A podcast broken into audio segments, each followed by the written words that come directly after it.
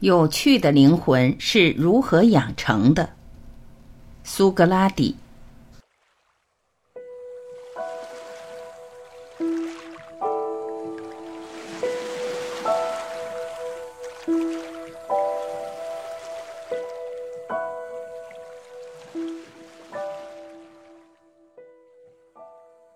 苏格拉底的悍妻。苏格拉底娶了一个漂亮泼辣的女人，动不动就对她无理谩骂。有一次，苏格拉底正在和学生们讨论学术问题的时候，他的妻子气冲冲地跑进来，把苏格拉底大骂了一顿之后，又出外提来一桶水，猛地泼到苏格拉底身上。在场的学生们都以为苏格拉底会怒斥妻子一顿。哪知苏格拉底摸了摸浑身湿透的衣服，风趣地说：“我知道打雷以后必定会下大雨的。正因为他老婆总在家里发威，他不得不被迫每天游走于雅典的大街小巷与人辩论。他辩论的方法就是著名的苏格拉底式反语法，成就了一个伟大哲学家。一次。”别人问苏格拉底为什么要娶这么个夫人时，他回答说：“擅长马术的人总要挑烈马骑，骑惯了烈马，驾驭其他的马就不在话下。我如果能忍受得了这样的女人的话，恐怕天下就再也没有难于相处的人了。”苏格拉底教诲他的学生色诺芬说：“我劝你，色诺芬。”当你一看到一个美人的时候，赶快拼命跑开。为什么呢？据他说，青春美貌的这种动物比毒蜘蛛还可怕的多。当苏格拉底打着赤脚，穿着破旧的长袍和披风，整天游荡在醉汉、鞋匠、小贩、老妇、艺妓之间时，他的妻子被他严厉的父亲问着：“他什么事也不做，只会耍嘴皮子。”他连一双鞋都没有，就像一个叫花子。你跟他生活，就为了要在一起饿肚皮吗？美丽聪慧的妻子坚定地跟了他。妻子卖橄榄换得的可怜的钱用完了，面粉吃完了，油也吃完了。妻子抽打着，连奴隶也受不了这样的日子，吃的再坏也没有了。然而，在苏格拉底的生命的最后，他的妻子仍高喊：“他是我的。”玉丽打开了门，他来到他床边，他腰板挺直，黑得发亮的头发卷起，梳起一个大髻。在悲伤中，他仍保持着体面，整个面目都带着一种庄重的气质。他知道他喜欢他这样，他说：“过不了多久，我就会找你的。”他就像他那样神圣地面对着太阳说：“我的丈夫是一个伟大而智慧的人。”在苏格拉底眼中，妻子是一匹可爱又执拗的小马，勇敢大胆，桀骜不驯。他爱着他的一切。临行前，他对儿子说：“对妈妈要和气。”他把妻子披散下来的一小缕头发放回原处。你知道我们是彼此相爱的。当你对我唠叨时，我心里就好受些。你也知道，我甚至乐意听你唠叨。等着吧，我们会在极乐世界见面的，在那里我将报答你一切。这是苏格拉底和他妻子真正的爱情生活。苏格拉底与失恋者的对话。苏格拉底。孩子，为什么悲伤？失恋者，我失恋了。苏格拉底，哦，这很正常。如果失恋了没有悲伤，恋爱大概也就没有什么味道了。可是年轻人，我怎么发现你对失恋的投入，甚至比你对恋爱的投入还要倾心呢？失恋者，到手的葡萄给丢了。这份遗憾，这份失落，您非个中人，怎知其中的酸楚啊？苏格拉底，丢了就丢了，何不继续向前走去？鲜美的葡萄还有很多。失恋者，我要等到海枯石烂，直到他回心转意向我走来。苏格拉底，但这一天也许永远不会到来。失恋者，您说我该怎么办？我真的很爱他。苏格拉底，真的很爱他，他认为离开你是一种幸福。失恋者，他现在不爱我了，我却还苦苦的爱着他，这是多么不公平啊！苏格拉底，的确不公平。我是说，你对所爱的那个人不公平。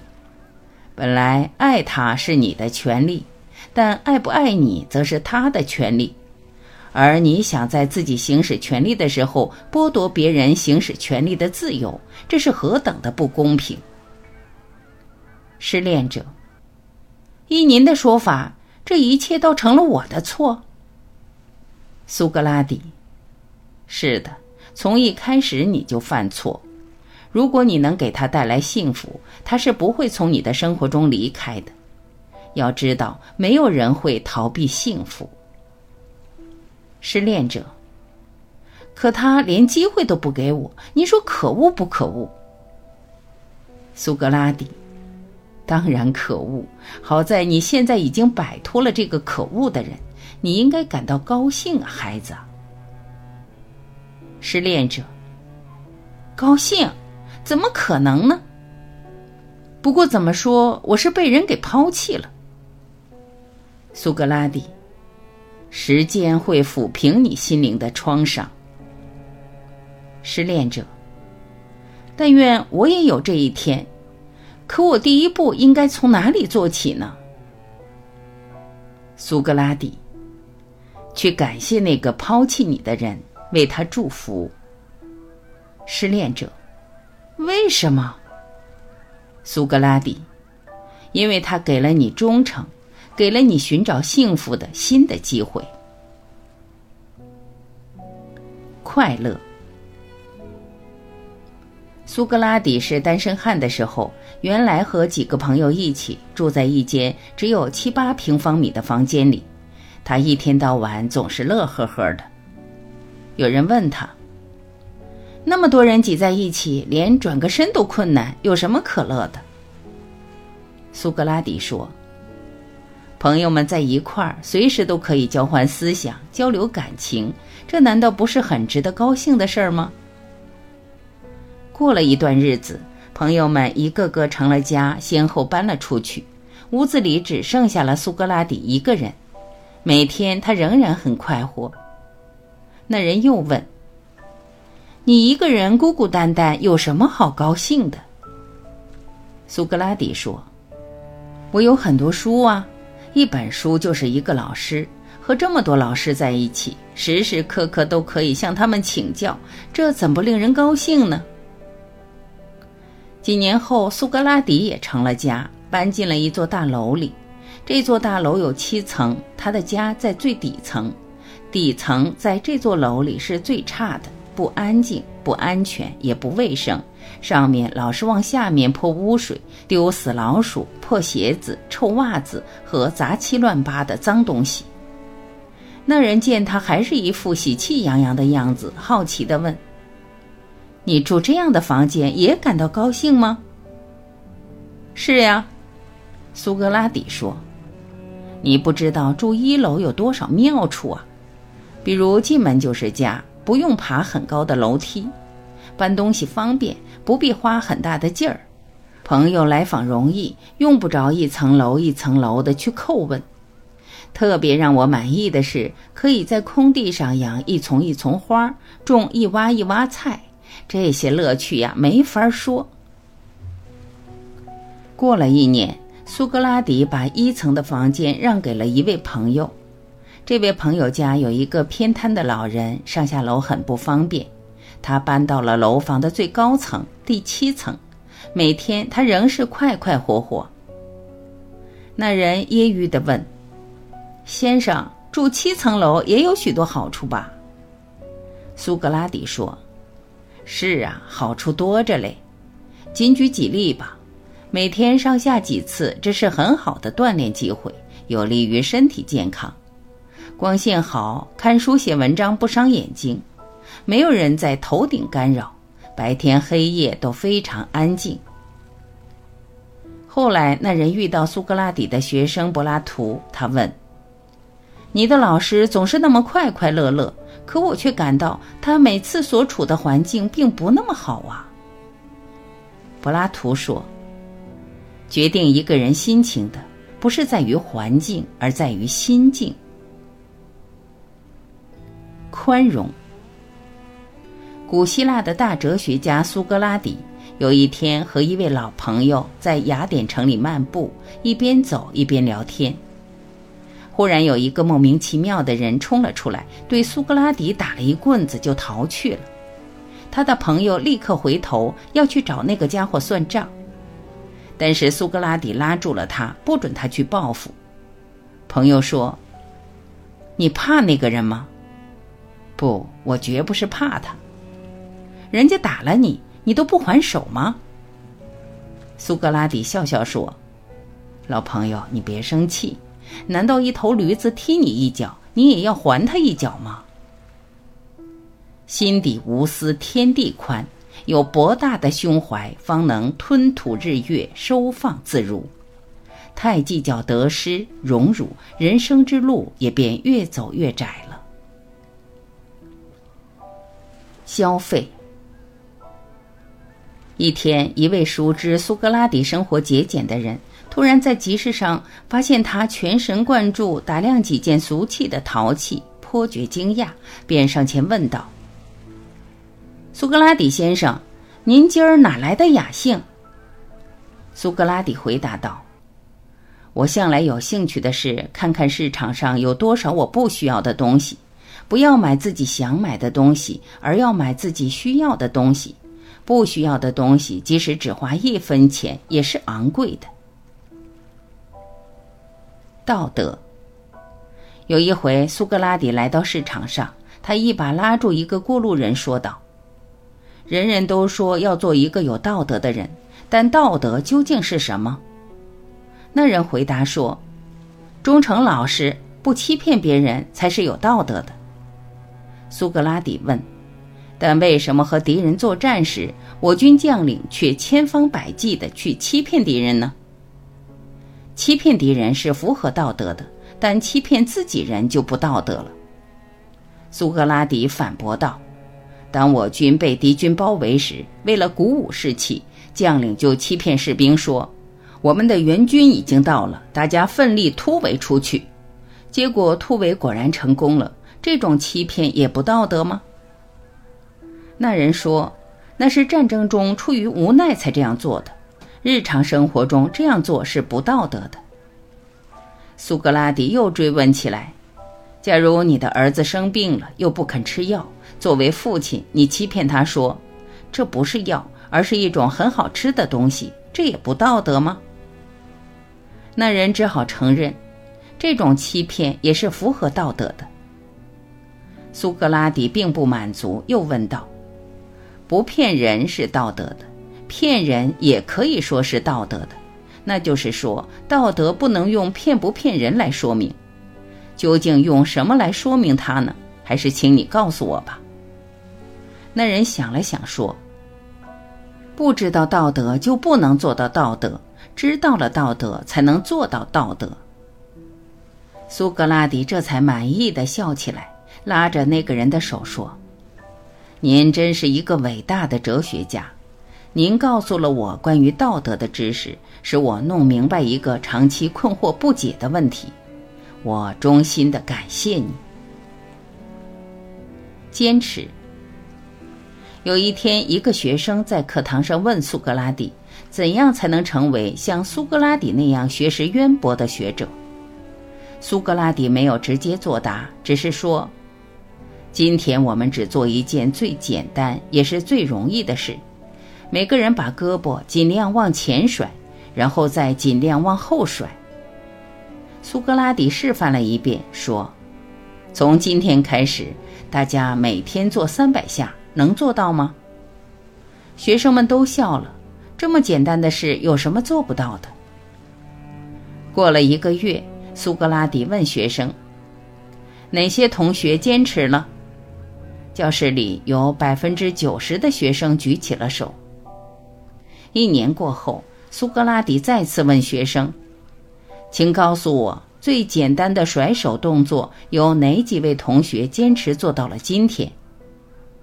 这时，整个教室里只有一个学生举起了手，这个学生就是后来成为著名哲学家的柏拉图。自我发现。古希腊的大哲学家苏格拉底在风烛残年之际，知道自己时日不多了，就想考验和点化一下他那位平时看来很不错的助手。他把助手叫到床前说：“我的蜡所剩不多了，得找另一根蜡接着点下去。你明白我的意思吗？”“明白。”那位助手赶忙说。您的思想光辉是得很好的传承下去。可是，苏格拉底慢悠悠地说：“我需要一位最优秀的传承者，他不但要有相当的智慧，还必须有充分的信心和非凡的勇气。你帮我寻找一位好吗？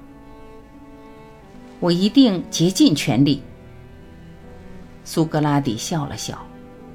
那位忠诚而勤奋的助手不辞辛劳地通过各种渠道开始四处寻找了，可是他领来一位又一位，都被苏格拉底一一婉言谢绝。一次，当那位助手再次无功而返时，病入膏肓的苏格拉底硬撑着坐起来：“真是辛苦你了，不过你找来的那些人其实都不如。”我一定加倍努力，助手恳切地说：“找遍五湖四海，也要把最优秀的人选挖掘出来。”苏格拉底笑笑，不再说话。半年之后，苏格拉底眼看就要告别人世，最优秀的人选还是没有眉目。助手非常惭愧：“我真对不起您，令您失望了。失望的是我。”对不起的却是你自己。苏格拉底很失意地闭上眼睛，停顿了许久，才又不无哀怨地说：“本来最优秀的就是你自己，只是你不敢相信自己，才把自己给忽略、给丢失了。其实每个人都是最优秀的，差别就在于如何认识自己，如何发掘和重用自己。”一代哲人就这样永远的离开了他曾经深切关注着的世界。那位助手非常后悔，甚至自责了整个后半生。为了不重蹈那位助手的覆辙，每个向往成功、不甘沉沦者都应该牢记先哲的这句至理名言：“最优秀的就是你自己。”寻找快乐。一群学生在到处寻找快乐，却遇到许多烦恼、忧愁和痛苦。他们向大哲学家苏格拉底请教：“老师，快乐到底在哪里？”苏格拉底说：“你们还是先帮我造一条船吧。”这群学生暂时把寻找快乐的事儿放在一边，找来造船的工具，用了七七四十九天。锯倒了一棵又高又大的树，挖空树心，造出一条独木船。独木船下水了，他们把苏格拉底请上船，一边合力划桨，一边齐声唱起歌来。苏格拉底问：“孩子们，你们快乐吗？”他们齐声回答：“快乐极了。”苏格拉底说：“快乐就是这样。”他往往在你为着一个明确的目的忙得无暇顾及其他的时候突然来访。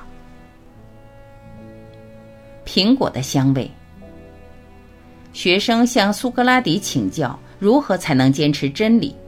苏格拉底让大家坐下来，他拿着一个苹果，慢慢的从每个同学的座位旁边走过，一边走一边说：“请同学们集中精力。”注意嗅空气中的气味。